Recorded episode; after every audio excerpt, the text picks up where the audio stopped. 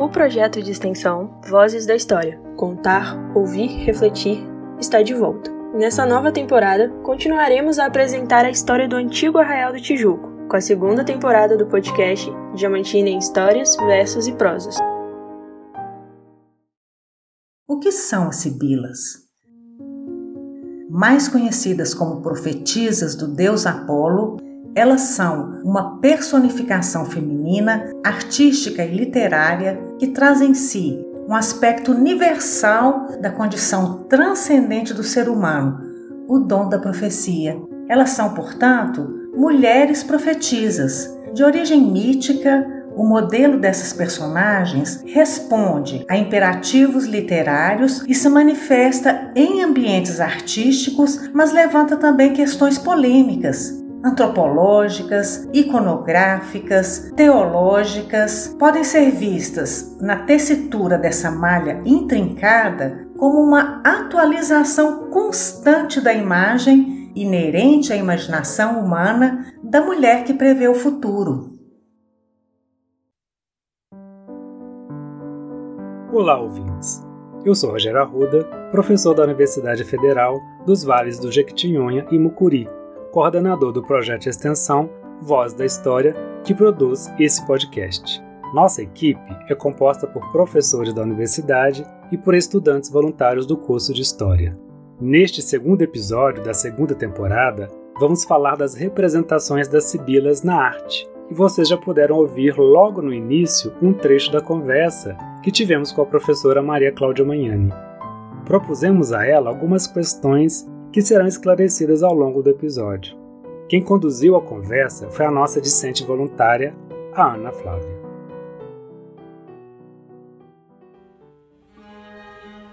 Olá, pessoal! Nessa nossa abordagem sobre as sibilas, resolvemos ir do geral ao particular, ou seja, vamos conhecer a história das sibilas passando por tempos e espaços diversos, mas com atenção especial as manifestações delas em Diamantina.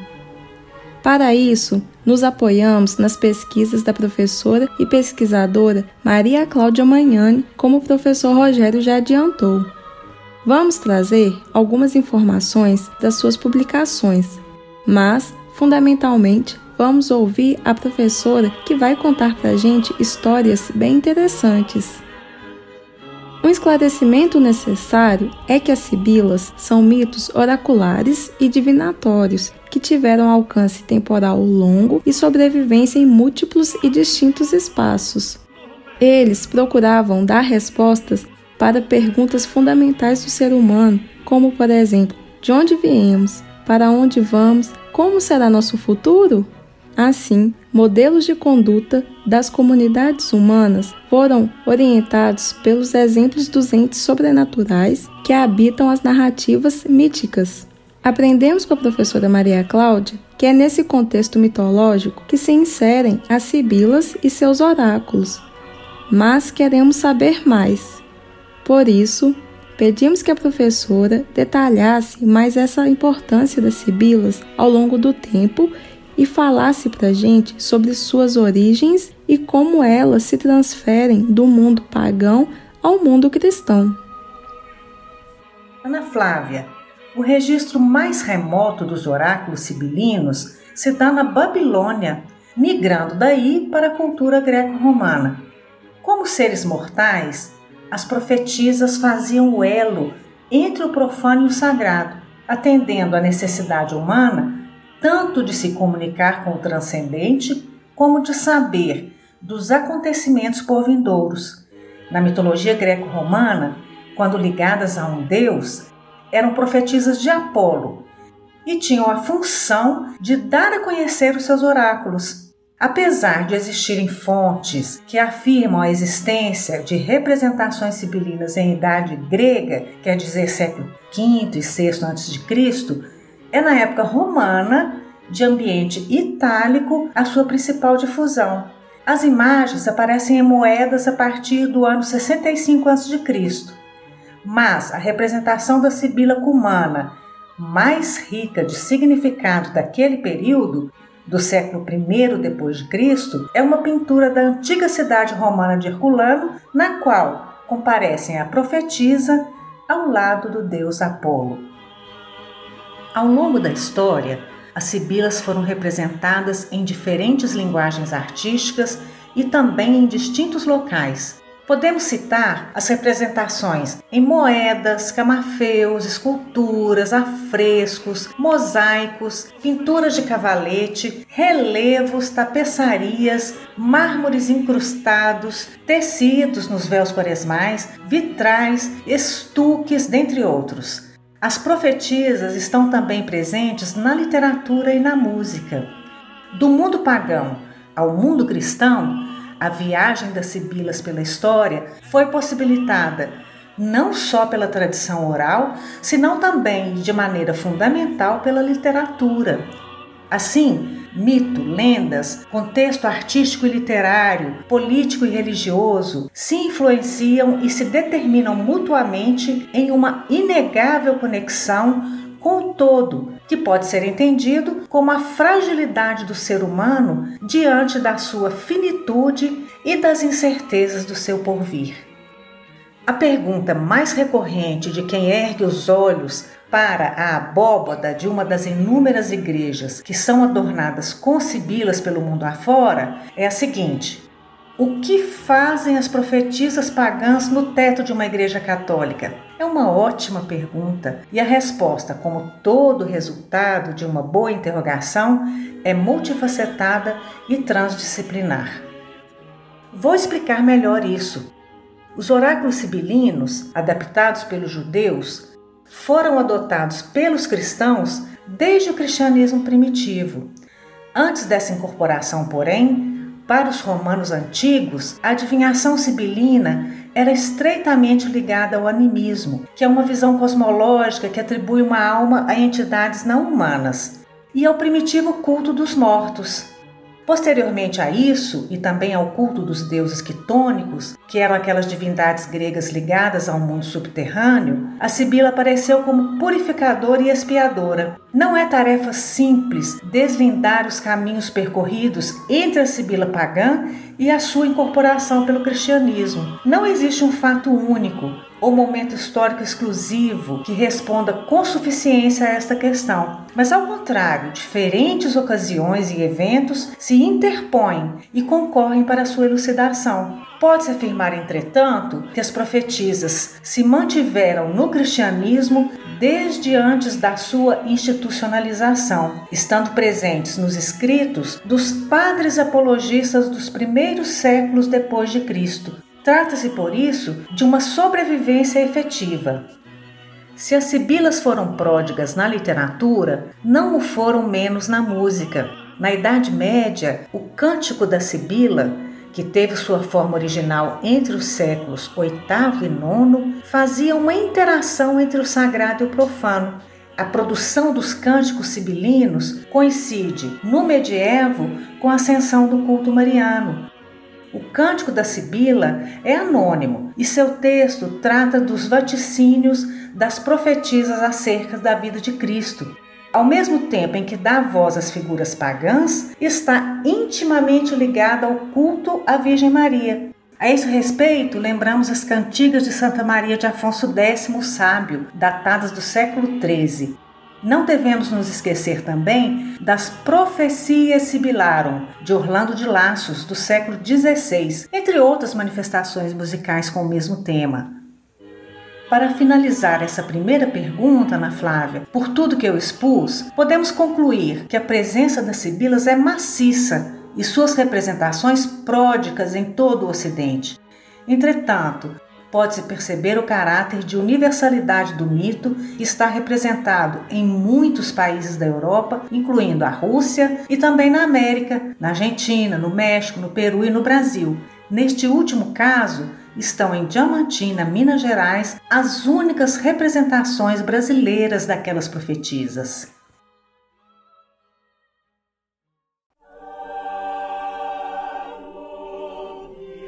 Aproveitando essa última fala da professora sobre as representações das sibilas em Diamantina, lembramos que elas estão pintadas no teto da Capela Mor da Igreja do Nosso Senhor do Bom Fim, trabalho de arte executado no século XVIII Para a professora, isso é algo intrigante e raro na América Portuguesa. A pergunta que fazemos e que orientou as indagações e pesquisas da professora é como compreender a presença dessas profetisas no antigo Raial do Tijuco. Ana Flávia, para responder a essa indagação, tenho que ir um pouco longe. Temos que voltar ao contexto europeu para compreender isso. Começo destacando que o grande sucesso da representação das sibilas na Itália, a partir da Contra-Reforma, se repetiu também dentre outros países, na França, na Espanha, na Inglaterra, na Rússia, nas gravuras e nos polípticos, que são aqueles retábulos compostos por vários painéis fixos dos Países Baixos. Em se tratando da grande elasticidade do mito das Sibilas e do seu imenso alcance espaço-temporal, podemos tentar traçar o caminho das suas figurações até chegar à longínqua colônia portuguesa na América. Então, falemos de Portugal. Lá, a tradição das Sibilas é um pouco tardia em relação ao restante da Europa.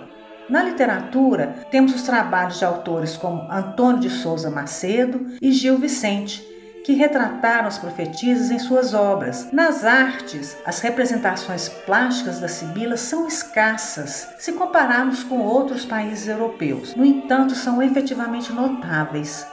Elas se encontram nas portas do Mosteiro de Jerônimos e do Convento de Cristo em Tomar, datadas do início do século XVI. Em Coimbra, no púlpito da Igreja de Santa Cruz, esculpidas em 1522. No Palácio da Ajuda, em Lisboa, havia uma bandeja manuelina, na qual estão os bustos de 12 sibilas. Já na região do Alentejo, registra-se apenas um ciclo de pinturas na freguesia de Nossa Senhora de Machede, do século XVIII, seguindo um projeto elaborado um século antes, entre 1604 e 1625. Gostaria de citar ainda a existência de quatro sibilas em um baixo relevo adornado em um portal de propriedade particular na freguesia de Azeitão, em Setúbal, dos finais do século XVIII.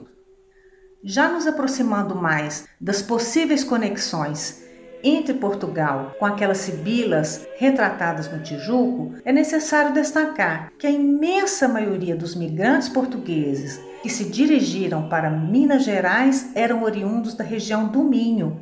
Dentre eles, vindo de Braga, que estava naquela região, estava o pintor José Soares de Araújo, que trouxe a iconografia das sibilas para o Arraial do Tijuco. Não há registro de pinturas de sibilas no Minho ou em Braga. No entanto, não se pode saber se pinturas desse tipo tinham existido ali ou não, por ter sido uma cidade bastante rica e sede de um arcebispado de grande importância, a renovação artística se fez notar. Todavia, a hipótese de que o pintor bracarense José Soares de Araújo tenha levado o tema das Sibilas para o Tijuco é bastante plausível. Braga é a única cidade em Portugal, até onde se saiba, que manteve o cântico da Sibila entre as suas tradições. E por isso, pode-se supor com bastante plausibilidade que o pintor bracarense tenha tido contato com a cultura sibilina. Além das fontes dos cantos sibilinos, foi encontrado um livro manuscrito de um bracarense, não do século XVIII, mas do princípio do século XIX, que corrobora a hipótese da existência de uma cultura sibilina em Braga, que teria atravessado o Atlântico na mente de José Soares de Araújo. As sibilas do João Batista Vieira Gomes, o autor do livro citado, foram feitas posteriormente às sibilas do Tijuco, em 1808. Entretanto, isso vem mostrar que a cultura da Sibila era existente em Braga. As sibilas da abóbada da Capela Mor da Igreja de Nosso Senhor do Bonfim são quatro: Tiburtina, Délfica, Líbica e Frígia, atribuídas a Silvestre de Almeida Lopes, um discípulo de José Soares de Araújo. As figuras estão representadas em meio corpo. As gravuras que serviram de base para a iconografia dessas sibilas são, sem sombra de dúvida, as do francês Élie Dubois, pouco posteriores a 1615. As profetisas do Arraial do Tijuco são as únicas até então conhecidas no Brasil. e a raridade dessas profetisas se acentua na medida em que, sem associação a profetas, anunciam a morte e a ressurreição de Cristo, rodeadas por falsas colunas paraníficas, diferentemente da maior parte das figuras da Sibila na Itália, que estavam em capelas laterais ou em ângulos e arcos em diferentes pontos dos templos. As Sibilas do Bonfim Diamantina têm uma centralidade e dimensão importantes na abóboda da Capela Mor e contornam o quadro central recolocado. Pode-se inferir que três das sibilas, pelos seus atributos, fazem a profecia da paixão e morte de Cristo: a tiburtina, a líbica e a délfica. A frígia, ao contrário, parece prever a ressurreição, uma vez que olha para uma nuvem onde está Cristo ressuscitado, sentado sobre o universo, contornado por anjos, com a pomba do Espírito Santo, cuja glória é anunciada por trombetas.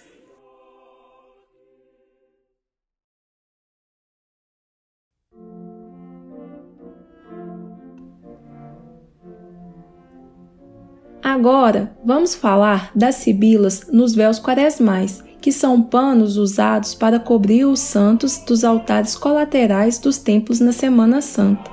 Todas as igrejas setecentistas do Raial do Tijuco possuíam seus véus quaresmais, panos de altares adornados com figurações de sibilas. Não há consenso entre os liturgistas quanto ao significado desses véus, chamados ainda de véus da paixão e panos da fome, na celebração da Semana Santa. Antes da referência ao uso cristão desses tecidos, podemos destacar as suas possíveis origens judaica ou do Antigo Testamento. A Igreja Católica, desde os primeiros séculos, debateu o dogma da verdade do corpo físico de Cristo e, portanto, das suas verdadeiras dores, verum corpus, vere passum.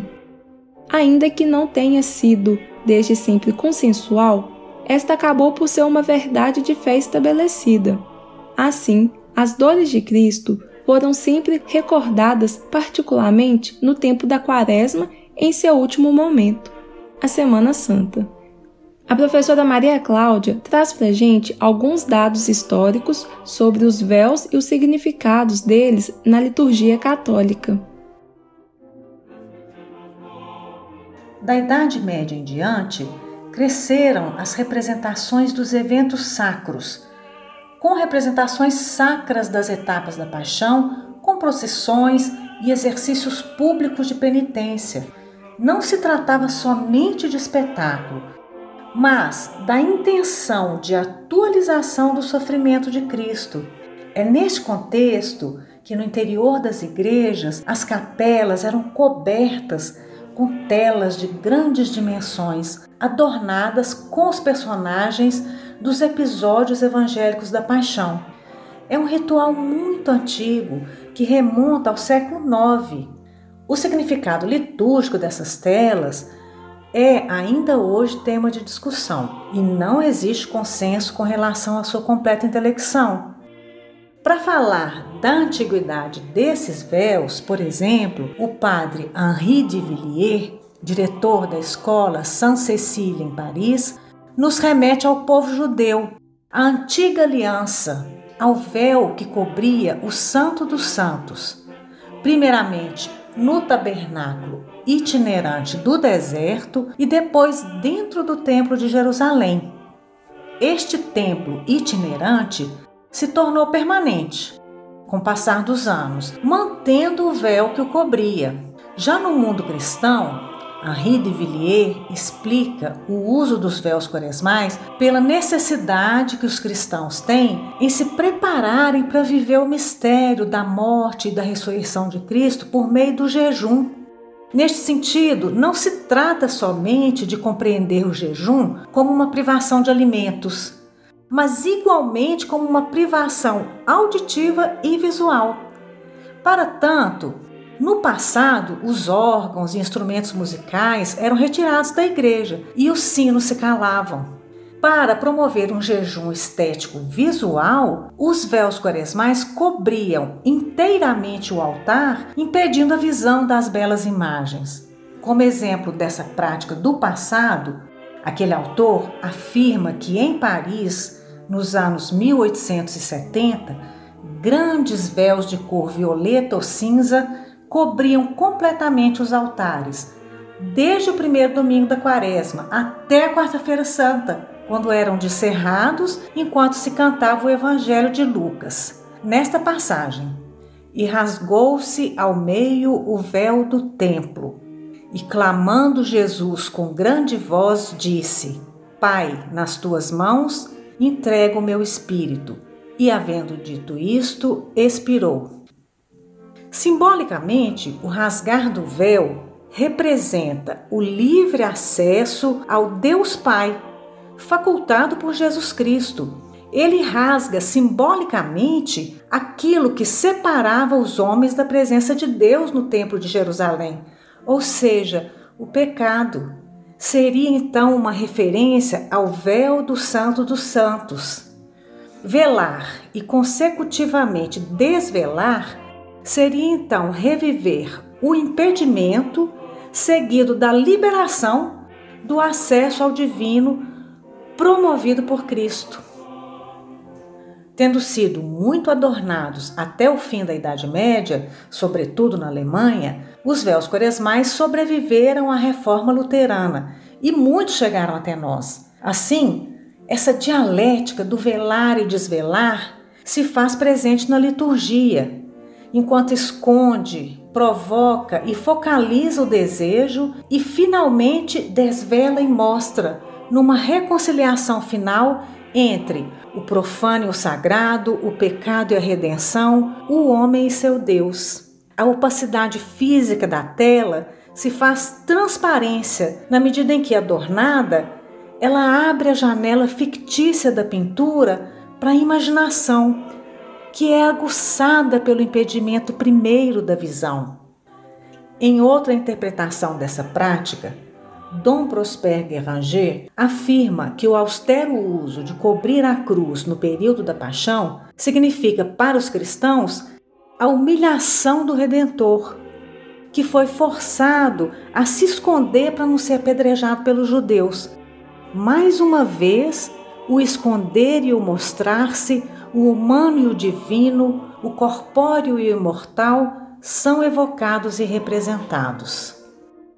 Adornar um véu que pretende esconder a beleza e interditar o deleite estético parece fazer parte da contradição intrínseca ao véu mesmo, na sua concepção essencial. No entanto, nem todos os véus quaresmais eram adornados. Muitos cumpriam sua função de velar com uma estética monocromática, às vezes negra, às vezes roxa. O Concílio de Trento, referindo-se em particular à Santa Missa, motiva esse costume de velar, recordando que a natureza humana é tal que não pode ser facilmente atraída para a meditação das coisas divinas sem uma ajuda externa. Por esse motivo, a igreja oferece alguns ritos para introduzir as pessoas à contemplação e à piedade, por meio desses sinais visíveis da religião. Tem ainda a intensa capacidade catequética e emotiva. Assim, na liturgia, a presença da imagem é tão importante quanto a sua ausência. A ocultação dos santos e do próprio Cristo ajuda a alimentar a expectativa da Páscoa. É aquele dia em que se oferecem novamente as imagens aos olhos de todos. Toda essa explanação, feita pela professora Maria Cláudia, nos faz lembrar que o uso dos véus quaresmais se manteve em alguns locais. Ainda hoje, em várias igrejas, as imagens dos altares e os crucifixos são cobertos na última semana da quaresma por panos roxos.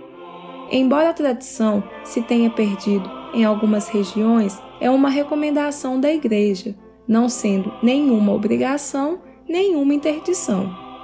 Sabemos que na Europa muitos véus adornados sobreviveram, mas e no Brasil? E em Minas Gerais?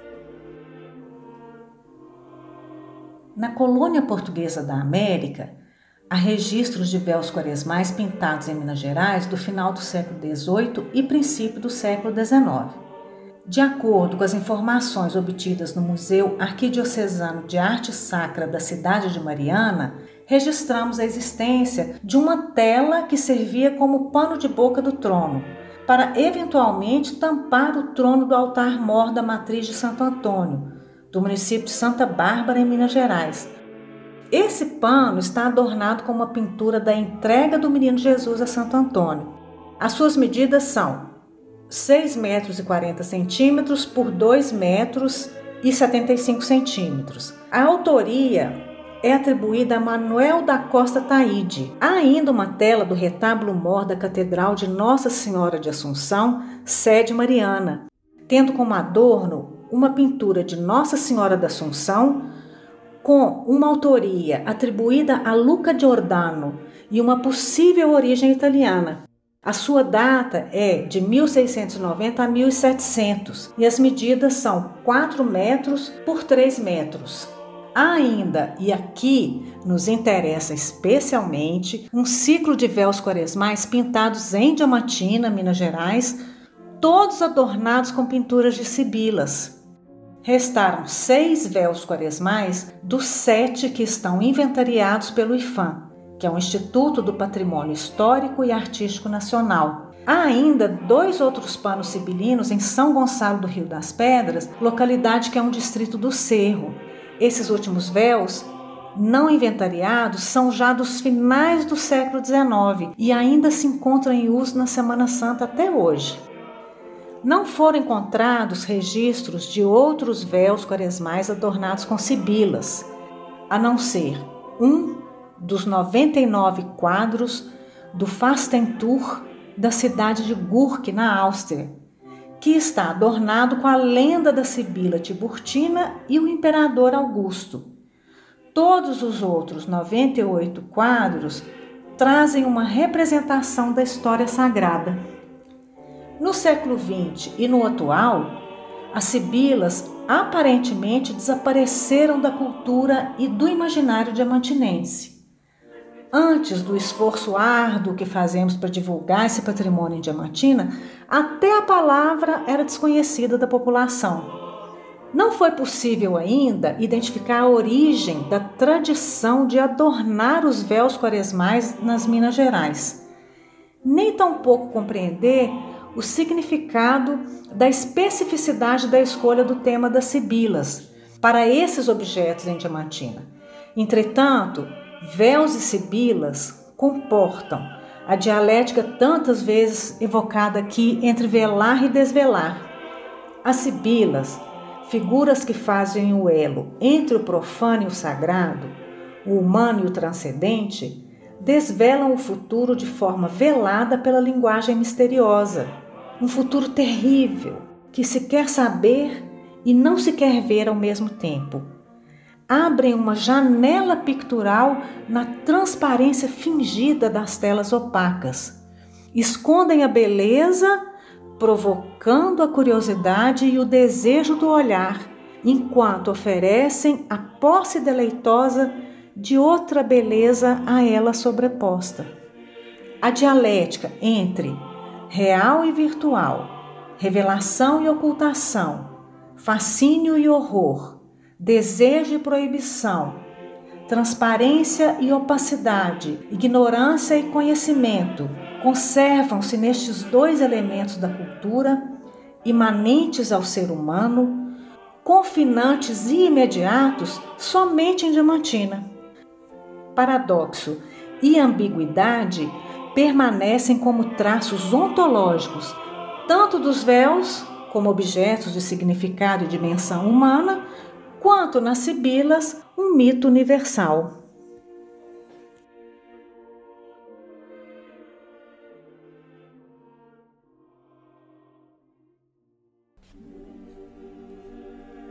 A professora Maria Cláudia tem se dedicado há algum tempo a estudar a presença das sibilas em Diamantina, como podemos verificar na sua fala, e tem muitas histórias para contar, como perceberam.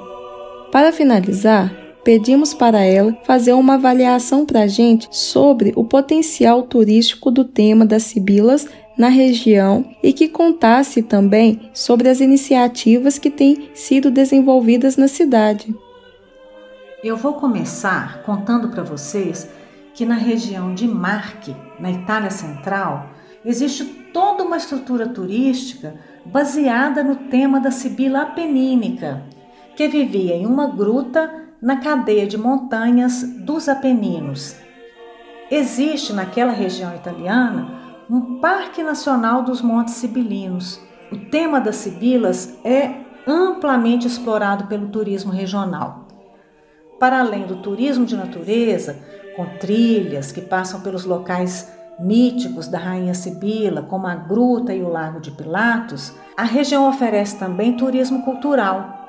A seção Arte, História e Cultura dos Montes Sibilinos oferece uma bela jornada pelas aldeias, igrejas, santuários, ermidas, ruínas e museus da área, dentre os quais o Museu della Sibila, em Monte Mônaco. Há também a culinária como atrativo turístico e a produção de muitos eventos culturais temáticos envolvendo teatro, música, dança, festivais. Esses exemplos têm a intenção de dar a conhecer realidades que podem ser inspiradoras para Diamantina. Longe de ser uma sugestão colonial, de cópia ou de repetição de um, de um modelo europeu, trata-se de uma proposta no sentido de atentar para a existência de um tema que pode ser inovador e enriquecedor para o turismo diamantinense. Recentemente, quatro véus foram restaurados pela Diarte, Instituto de Arte e Cultura de Diamantina, com financiamento do Fundo Estadual de Cultura da Secretaria de Estado da Cultura de Minas Gerais. O tema das Sibilas, resgatado pela pesquisa acadêmica que eu desenvolvi, já gerou alguns frutos do ponto de vista cultural. Eu vou citar alguns deles. Tendo como objetivo chamar a atenção da população para esse bem artístico e histórico único no Brasil, a Diarte criou o projeto chamado Measpiche, Sibilas na Semana Santa, no ano de 2018. O projeto foi idealizado pelo fotógrafo Bernardo Magalhães, que propôs a reprodução fotográfica dos panos com sibilas e das suas imagens da Igreja do Bonfim ampliadas e impressas em um tecido. Aí, dez artistas locais foram convidados para trabalhar o contorno dessas imagens e compor as tradicionais colchas da Semana Santa que adornam as sacadas dos casarões coloniais da cidade durante esse período. Depois disso, foi feita uma mostra com esses trabalhos na Casa da Glória, em Diamantina, e no Centro Cultural da UFMG, em Belo Horizonte. Houve também mostras de pinturas e dos véus restaurados, espetáculos, a presença das sibilas em procissões. Eu gostaria de finalizar destacando que o produto cultural apresentado, focado no tema das sibilas, possui um forte apelo com a cultura local, sendo parte de manifestações religiosas que moldam a identidade de Diamantina, de Minas Gerais e inclusive do Brasil. Sua produção cultural perpassa não apenas a pintura, mas também o artesanato, a dança, a música, o teatro e demais representações culturais da sociedade diamantinense. Dessa forma, a partir das características da cultura na sustentabilidade, as sibilas podem auxiliar na valorização da identidade local, a partir dos seus elementos de autenticidade, podem também ampliar o conhecimento da população a respeito de sua história, gerando novos produtos culturais. Podem garantir o engajamento da população na elaboração de ações de sustentabilidade. E, por fim, valorizar o produto a partir do aumento do capital cultural.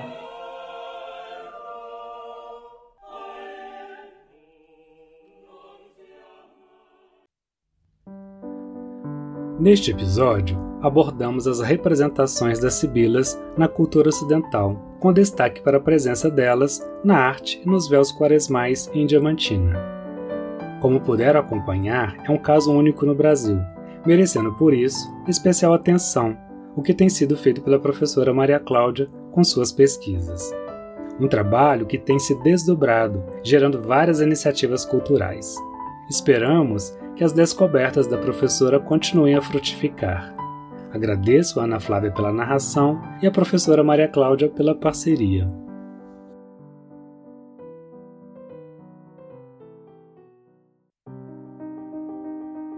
Você ouviu mais um episódio do podcast Diamantina em Histórias, Versos e Prosas, realizado pelo projeto de extensão Vozes da História Contar, Ouvir, Refletir. Lembranças e esquecimentos da história em diferentes tempos e espaços. Uma produção de alunos e professores dos cursos de História e Mestrado em Ciências Humanas da Universidade Federal dos Vales do Jequitinhonha e Mucuri. Se você gostou desse programa, compartilhe com seus amigos e fique ligado em nossos episódios. Agradecemos imensamente pela audiência.